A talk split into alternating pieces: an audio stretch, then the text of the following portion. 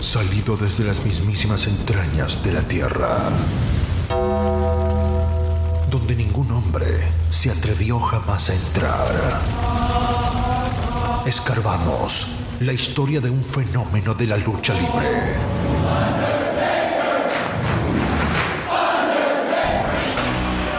El hombre muerto, American Badass, Big Evil, el señor del lado oscuro.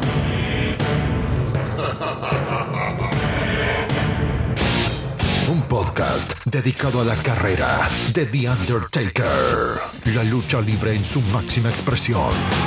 Todos de pie, porque llega su anfitrión, Mr. Alex. Esto es Taker Mania Podcast. Bienvenidos. Bienvenidos. Buenos días, buenas tardes, buenas noches. A la hora que usted esté escuchando este podcast, Taker Manía Podcast, tu podcast favorito en español de lucha libre, dedicada a la carrera del Undertaker. Ya ustedes me conocen y si no, un placer. Mi nombre es Mr. Alex. Si quieren apoyarnos mensualmente a este podcast, puedes ir y escoger alguno de los enlaces abajo en la descripción de cada episodio. Uno los lleva al Anchor Listening Support la forma más fácil de apoyar este podcast desde 99 centavos hasta 9.99 al mes. Adicional, también tenemos otro enlace, este es el de Buy Me a Coffee, en donde usted puede aportar depende a cuántos cafés quiera compartir conmigo. Adicional a eso, también tenemos el link, el enlace de PayPal, en donde tu donación puede ser ilimitada. Cualquiera que sea tu colaboración monetaria, mil gracias y todo es para mejorar este proyecto. Y si no puedes colaborar con dinero, aún mejor nos colaboras compartiendo este contenido en las aplicaciones de podcast, sean Anchor, iVoox, Pocket Cast, Google Podcast, Spotify o cualquier otra app que usted prefiera donde escuche podcast. Al igual que en todos los episodios que les digo, si nos oyes en Apple Podcast, danos una reseña, buena o mala, aceptamos el hate y cinco estrellitas y así podemos llegar a más gente. Lo importante es seguir compartiendo este contenido y mejor aún compartiéndolo con tu familia, con tus vecinos, amigos, con el mecánico, hasta con los que trabajan en el puesto de gasolina. Y si no tienen o no quieren bajar ninguna de esas aplicaciones de podcast, búscanos en YouTube. Ve, dale subscribe y dale fuertemente a la campanita de notificación para que cada vez que subamos un audio, YouTube te notifique que hay un episodio nuevo de paquete. Ayúdanos con tu like en cada video y a compartirlo. También los invito a nuestras redes sociales y a que se unan a las criaturas de la noche, tanto en Twitter como en Instagram, donde tendrás todo contenido todos los días sobre el Undertaker. Arroba TakerManiaPod. Arroba TakerManiaPod. Recuerda, tanto en Twitter como en Instagram. Arroba TakerManiaPod. También nos puedes escribir a nuestros correos electrónicos takermaniapod arroba gmail.com takermaniapod arroba gmail.com lo importante es ayudar a crecer esta comunidad a la familia de Taker Manía Podcast. Seguimos creciendo y esto es gracias a ti. Y para todo aquel que no se ha acostumbrado después de 28 episodios, dale play, Ramiro. El uso legítimo es una doctrina legal que promueve la libertad de expresión al permitir el uso sin licencia de obras protegidas por derechos de autor en determinadas circunstancias. La sección 107 de la Ley de Derechos de Autor de 1976 proporciona el marco legal para determinar si algo es un uso legítimo e identifica ciertos tipos de usos como críticas, comentarios, informes de noticias, enseñanza, becas e investigación como ejemplos de actividades que pueden calificar como uso justo. Quiero hacer una aclaración desde ahora y más lo hago por el respeto que le tengo a ustedes, por escuchas y a este proyecto llamado Taker Mania Podcast. En este episodio, dentro de la sección de la autopsia, habrá alguna información y algunos audios que se repetirán del pasado episodio. Y esto es debido a que el personaje de Barbarian en el pasado episodio fue la pareja de equipo de casi toda la carrera del personaje que tendremos hoy. Por lo tanto, ese tiempo que compartieron juntos lo vamos a volver a revivir en este episodio. Cada adversario o aliado del Undertaker tiene un origen, una historia. Hablemos de ellos, conozcámoslos, investiguemos juntos y hablemos a fondo. Porque cada uno tiene que pasar por... Tiene que pasar por... La autopsia. La autopsia.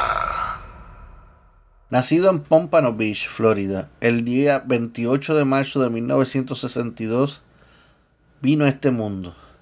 Terry Scott Sopinski es su nombre de pila, pero en el mundo pro wrestling se le conoce como The Warlord. En 1986, mientras hacía ejercicio en un gimnasio en Minnesota, Sopinski conoció a su dueño, Joe Laurentis, mejor conocido como el luchador profesional Road Warrior Animal. Automáticamente comenzó una amistad y una influencia por el deporte de entretenimiento del pro wrestling. Después de buscar y consultar con varias amistades y compañeros de gimnasio, Sopinski escogió su nombre de luchador como The Warlord. En el español de Google, el Señor de la Guerra. Este nunca paró de entrenar en el gimnasio y mucho menos dentro del cuadrilátero. Le envió algunas fotos de su trabajo y de su personaje a Dustin Rhodes, quien ya era conocido dentro del circuito independiente y la mayoría del territorio de NWA. Poco después, Rhodes lo contrató y comenzó a luchar para las promociones Jim Crockett de la National Wrestling Islands, NWA más tarde ese año. Después de una breve temporada en JCP, el propietario del territorio, Jim Crockett Jr., lo envió al territorio de Central State Wrestling, con sede en Kansas City, para más entrenamiento. Mientras estuvo allí, se asoció con Carl Kovac y ganaron juntos el WWA Central State Tag Team Champion el 8 de junio de 1987 en un torneo. A finales de 1987, Sopinski regresó a Jim Crockett Promotion bajo su nombre de The Warlord y comenzó a formar equipo con Ivan Koloff utilizando a Paul Jones como su manager. En 1988, luego él formó su equipo en pareja permanente junto a The Barbarian, conocido como Powers of Pain manteniendo a Paul Jones como su manager, mientras se hicieron los archienemigos de los Road Warriors. Siguieron formando equipo con of The Power of Pain, creando un feudo grande contra The Road Warriors y Dusty Rose, al punto que ambos equipos batallaron por los World Six Man Tag Team Championship. Para continuar el feudo, la gerencia de Jim Crockett Promotion quería que hicieran algunos combates de andamio contra los Warriors. Pero ahí hubo una oposición de parte de Sopinski y Bailaje por temor a lesiones o algo peor. Como resultado, ambos dejaron JCP y se unieron a la World Wrestling Federation, WWF, dejando vacante los títulos de World Six Man Tag Team.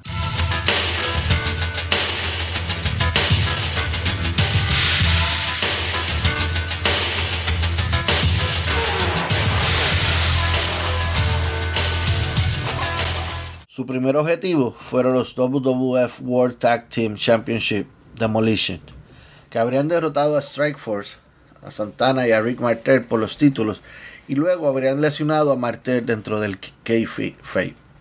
Los Power of Pain fueron presentados como mercenarios para ayudar a Martel y a Santana a vengarse de Demolition, tanto por la pérdida de los títulos como por la lesión causada a Martel tuvieron su primer feudo contra The Bolshevik, los rusos Nikolai Volov y Boris Shukov. Derrotaron a los comunistas rusos en su debut en un evento de pague por ver en el primer SummerSlam, donde presentaron a su nuevo manager, The Baron, quien fue liberado poco después de su llegada. En Survivor Series, The Powers of Pain lideraron a su equipo de 10 contra 10 que incluyen a The Rockets, Marianetti and Shawn Michaels, The British Bulldogs, Dave Boy Smith and Dynamite Kid, The Hart Foundation, Bret Hart and Jim Neidhart, and the Young Stallion, Jim Powers and Paul Roma. En este combate, Mr. Fuji traicionó a Demolition. En el episodio del 12 de diciembre del 88 de Primetime Wrestling, Fuji fue confirmado como el nuevo manager de The Power of Pain, cambiando estos a ser heels o villanos.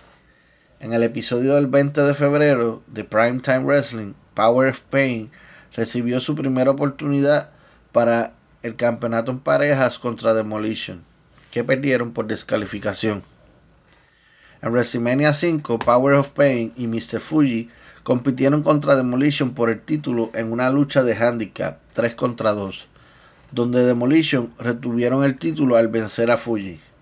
En Survivor Series, Power of Pain y Demolition estaban en equipos opuestos, ya que Power of Pain se unieron a Ted DiBiase y Zeus en el Million Dollar Team contra Hulkamania de Hulk Hogan, Demolition y Jake Roberts. Power of Pain eliminó a ambos miembros de Demolition antes de ser descalificados por hacer doble equipo en contra de Hogan. Después de quedarse cortos en su búsqueda de capturar los títulos en pareja, Power Pains tuvo una serie de encuentros con otros equipos como The Heart Foundation, The Bushwhackers y The Rockers.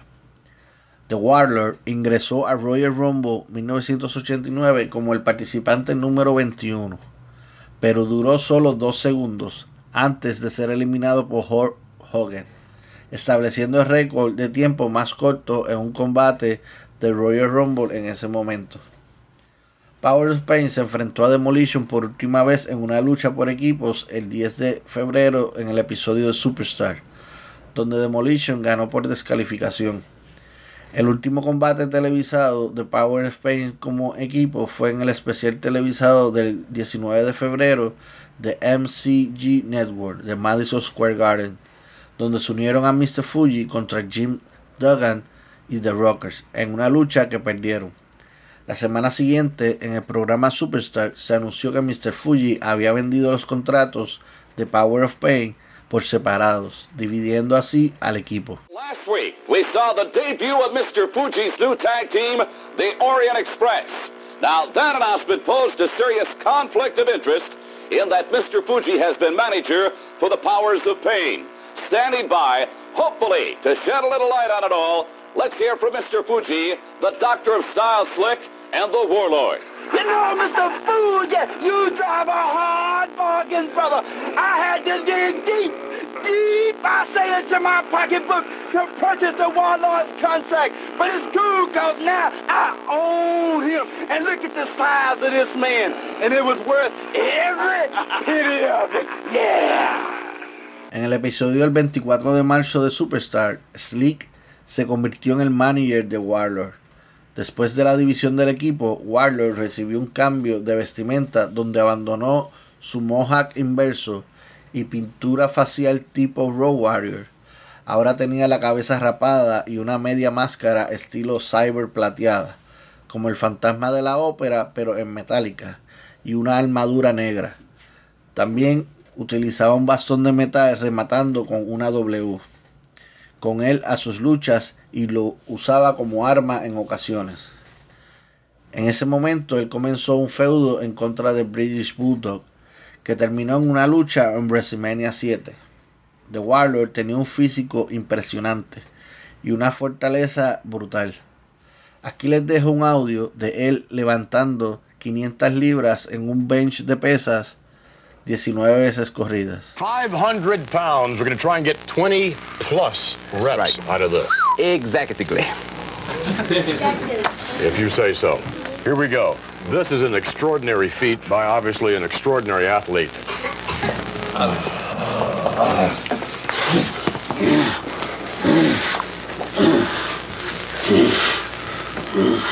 You guys can count maybe along with the reps. One, two,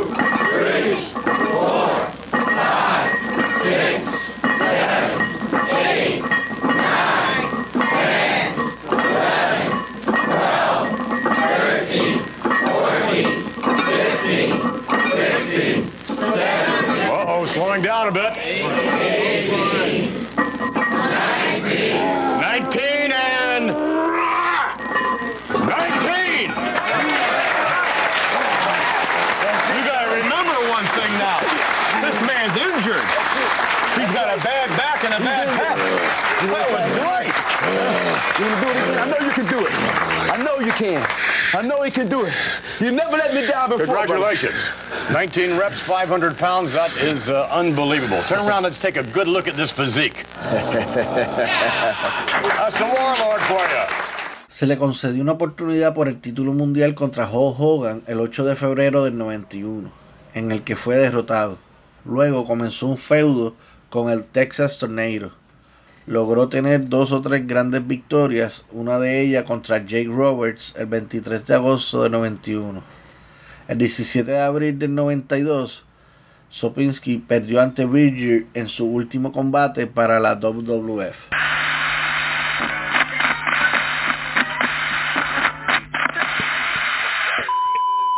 Después de dejar la WWF, entró al circuito independiente. Sopinski viajó a la CWA y perdió ante el CWA Champion Rambo en la CWA Catch Cup del 92 el 22 de agosto en Alemania. Luchó dos veces más en el otoño, perdiendo ante Rambo en una revancha y luego cayendo ante el nuevo CWA Champion Buffalo Peterson. En abril del 93, Sopinski viajó a otra promoción alemana, World Wrestling Superstar, y tuvo un éxito, un éxito considerable al dominar a Bush Reed en múltiples encuentros. A lo largo del año apareció en muchas otras promociones, incluyendo la WWC, la Capitol de Puerto Rico, en donde tuvo varios encuentros contra Carlitos Colón. En acción con este siguiente encuentro. Carlitos Colón se enfrenta a The Warlord. Y Carlito Colón, eh, el campeón Universal uh, Heavyweight Champion y el Warlord, un hombre, una superestrella muy grande de WWF.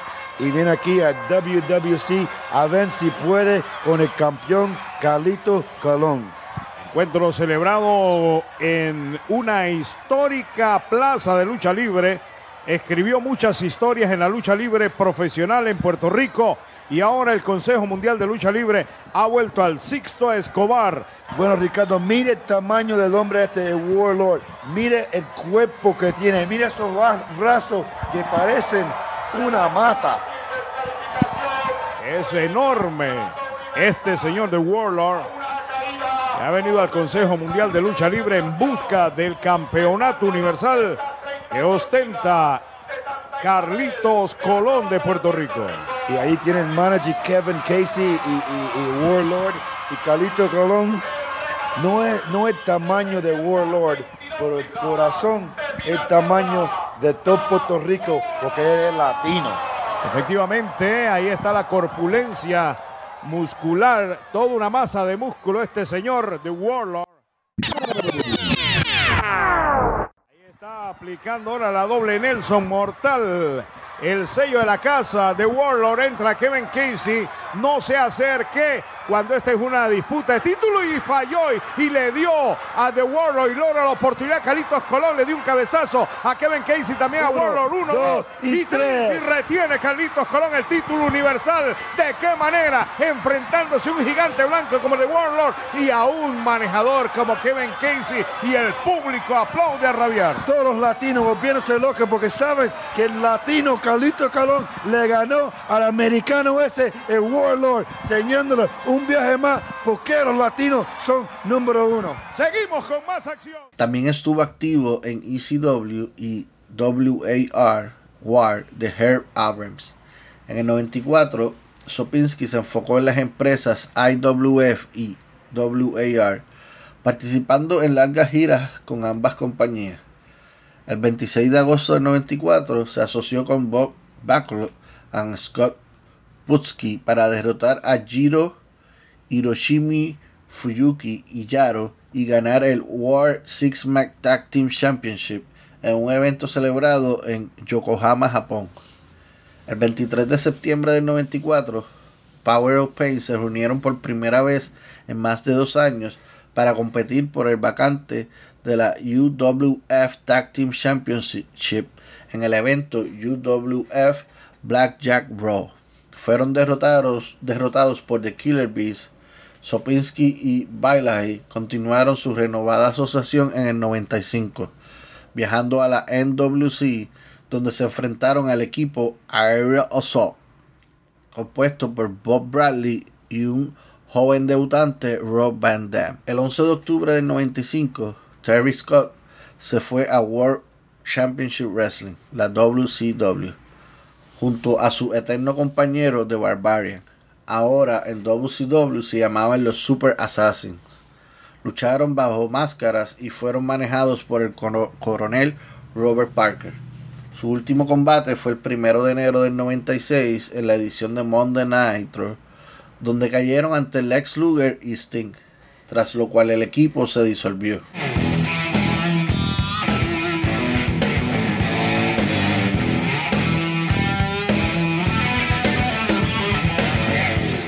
Sopinski se vio obligado a retirarse de la lucha libre debido a sufrir lesiones en el cuello en un accidente automovilístico en el 96. El accidente causó grandes lesiones que cambiaron su vida por completo, incluido daño nervioso que dejó un lado de su cuerpo permanentemente desfigurado.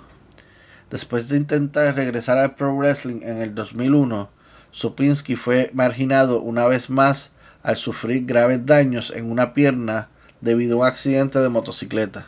Durante su recuperación, se retiró de la lucha libre y comenzó a trabajar como guardia de seguridad para grandes compañías de autos. Pronto amplió sus servicios al sector de guardaespaldas y trabajó junto a celebridades como 50 Cent, entre otros.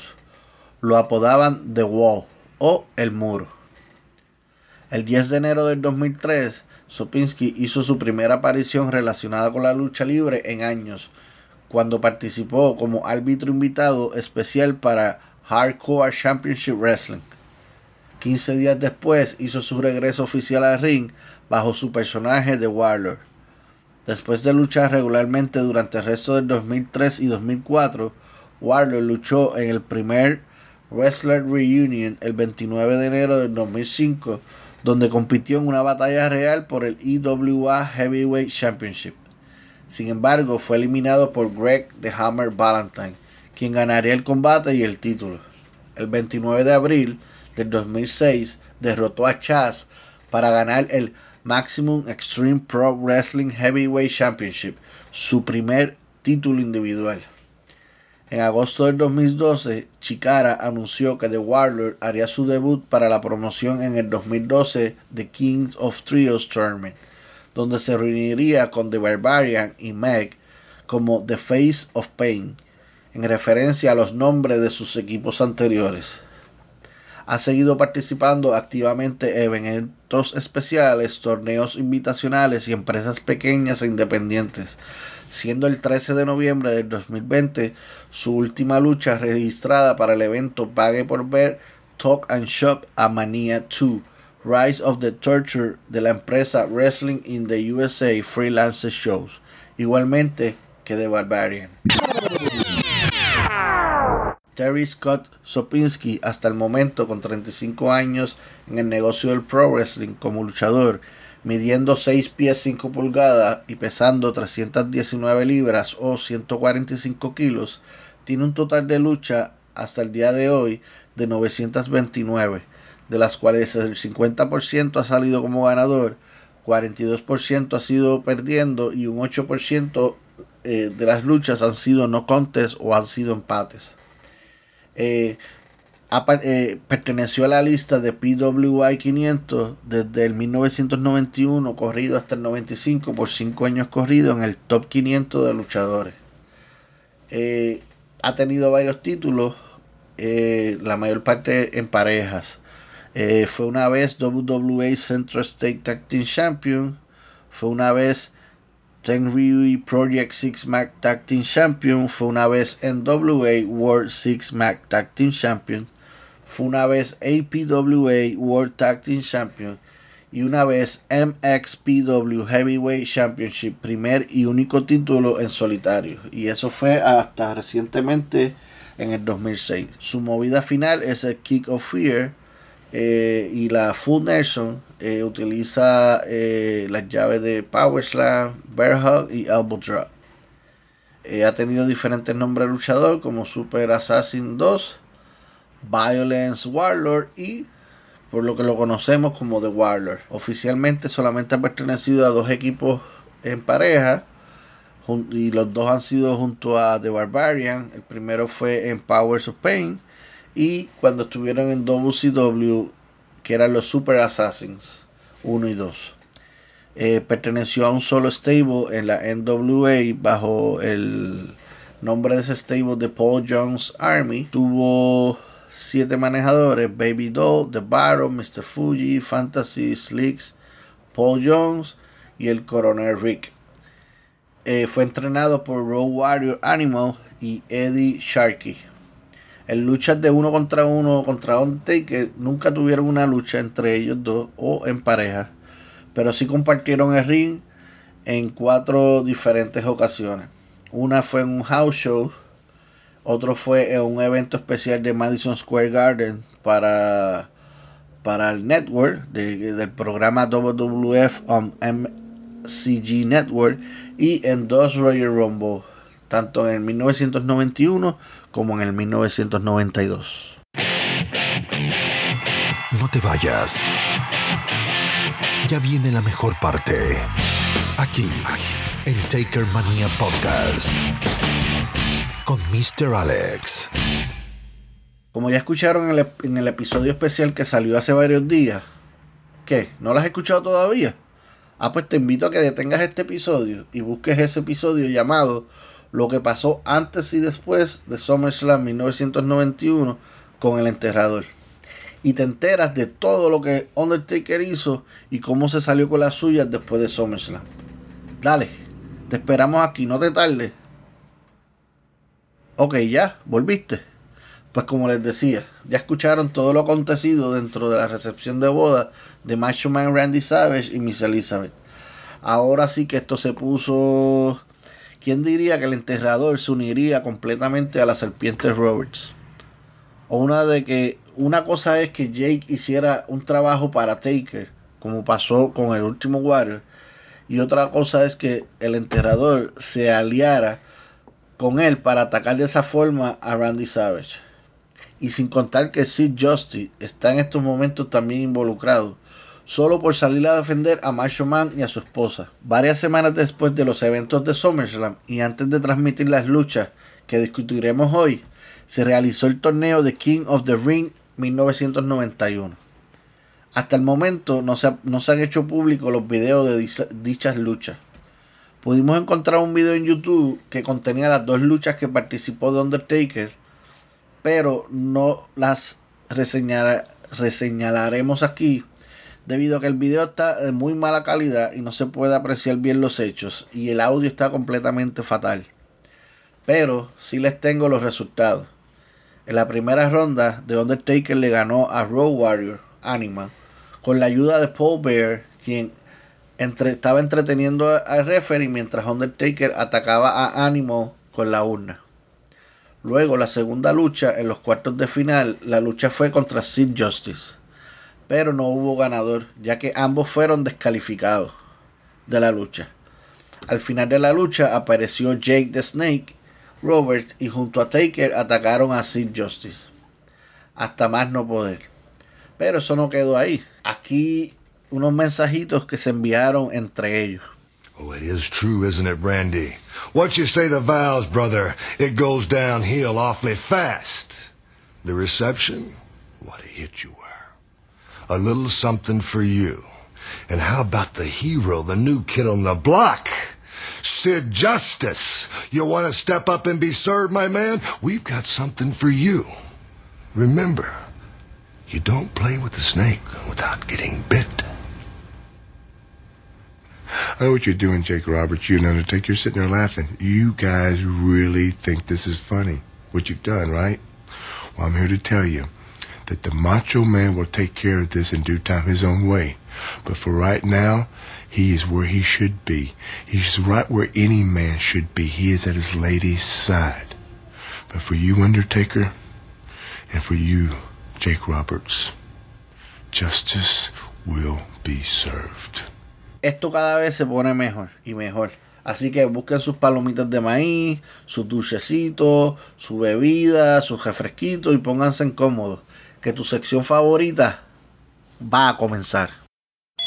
El Undertaker aplica la tumba, rompe cuello, continúa con la llave de los portones del infierno y te lleva hasta el Valle de la Muerte.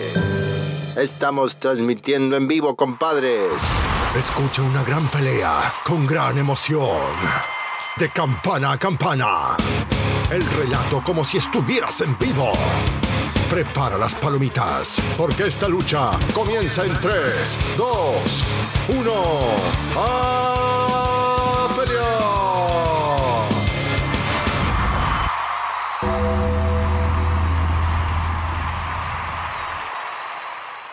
Rápidamente pasamos a esta, tu sección favorita, de campana a campana, con la acción que te entretiene.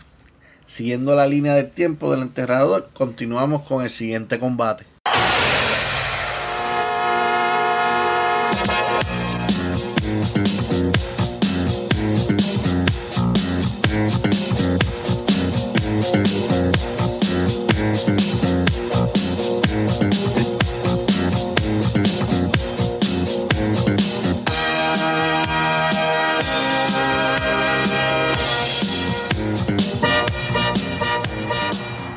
Primera lucha tuvo lugar en el show WWE Superstar número 259. Fue grabado el 19 de agosto del 91 y transmitido por televisión el 14 de septiembre del mismo año. Desde el War Memorial en Rochester, New York, séptima lucha y evento principal de la noche, y su contrincante fue Bill Pierce. Esta vez bajo la narración solamente de Vince McMahon y Roddy Piper. No contamos con Randy Savage, después de la paliza que Undertaker junto a Snake Rover le dieron en su noche de boda, creo que va a estar un tiempo fuera dentro de las narraciones de los eventos. Comienza el video con la caminata hacia el ring de Paul Bear, un hermano y Body Bag en la otra, seguido por el enterrador, ante la cara de espanto de varios niños y jóvenes entre el público. Se escucha a Roddy Piper, algo molesto, dando su opinión y desahogándose acerca de la unión que hubo entre Taker y Jake Roberts. Paul le entrega la urna al referee mientras él ayuda al Undertaker. Undertaker con una mirada fuera de lo normal en una persona. Pero bueno, ya sabemos que él no es nada normal. Y la lucha comienza con Taker aplicando patada al estómago, golpe a la, a la espalda, que cae al suelo y lo levanta con su hombro derecho y corre a una de las esquinas y lo entierra en ella, haciendo que Bill quede con las piernas enredadas en el esquinero mientras su cuerpo se encuentra colgado en la esquina, su cabeza en el suelo al revés. Comienza el ataque del enterrador hacia su víctima con varias patadas al cuerpo y culminando con ahorcamiento. Taker lo saca de la esquina mientras Paul Bear celebra en las afueras del ring. Undertaker tira a Bill Pierce contra las cuerdas mientras busca impulso en ellas mismas y le aplica el lazo vaquero volador o el famoso super lazo. Mientras el cuerpo de Bill rebota en el piso, Undertaker hace reverencia hacia la urna que sujeta a Paul Bear desde el ringside. Lo levanta y le aplica la tumba rompecuellos y con una facilidad lo cubre para el conteo de 3 y ganar la lucha en 2 minutos 5 segundos. Al terminar el conteo, Paul Bear sube el cuadrilátero con la body bag. Acomodan el cuerpo de Bill dentro de la bolsa, a lo que el enterrador busca impulsar las cuerdas para luego patear el cuerpo que se encuentra en la lona.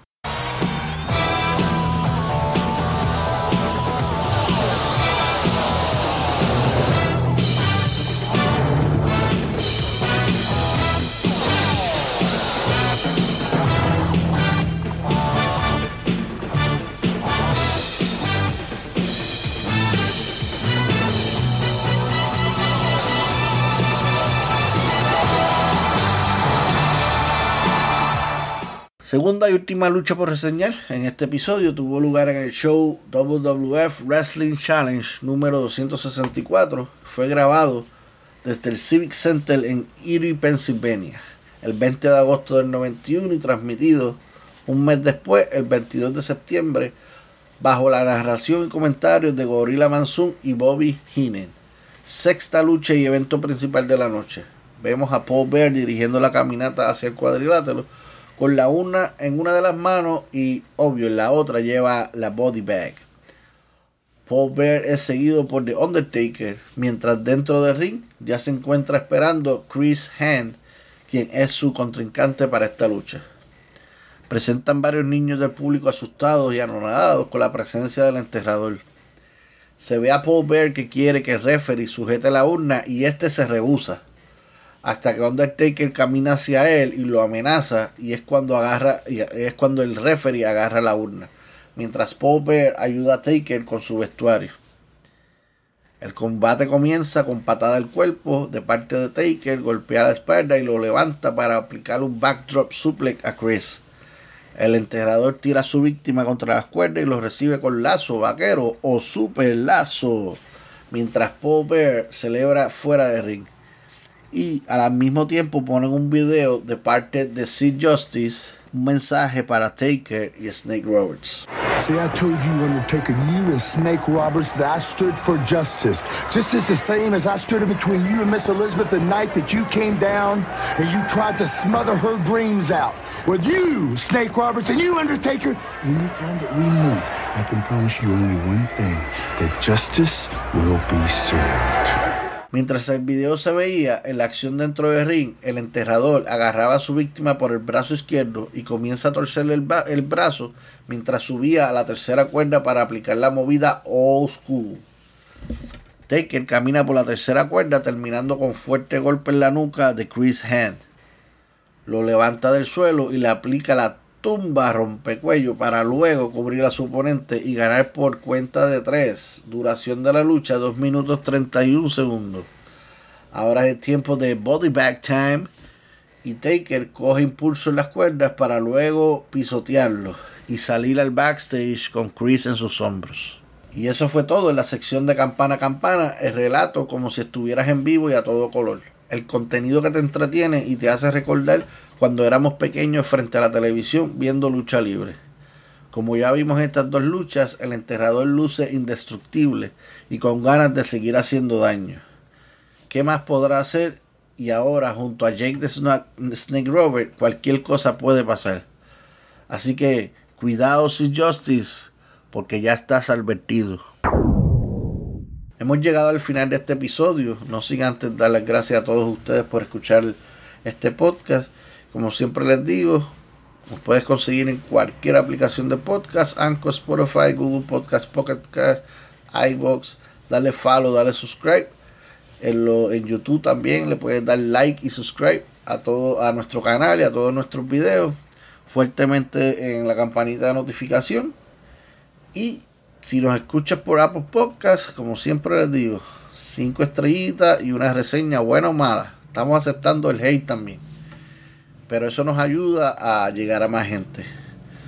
Si quieres ser parte de nuestro grupo de las criaturas de la noche, los invito a que participen de nuestras redes sociales, Twitter e Instagram, TakerManiaPod, TakerManiaPod, y allí encontrarán contenido casi mente diario eh, sobre el Undertaker. También nos puedes escribir a nuestro correo electrónico, takermaniapod.gmail.com y recordarles como siempre que usted puede aportar a este podcast. Abajo la descripción, en la descripción encontrarán los tres enlaces, Anchor Listening Support, Buy Me a Coffee y el enlace a nuestro PayPal.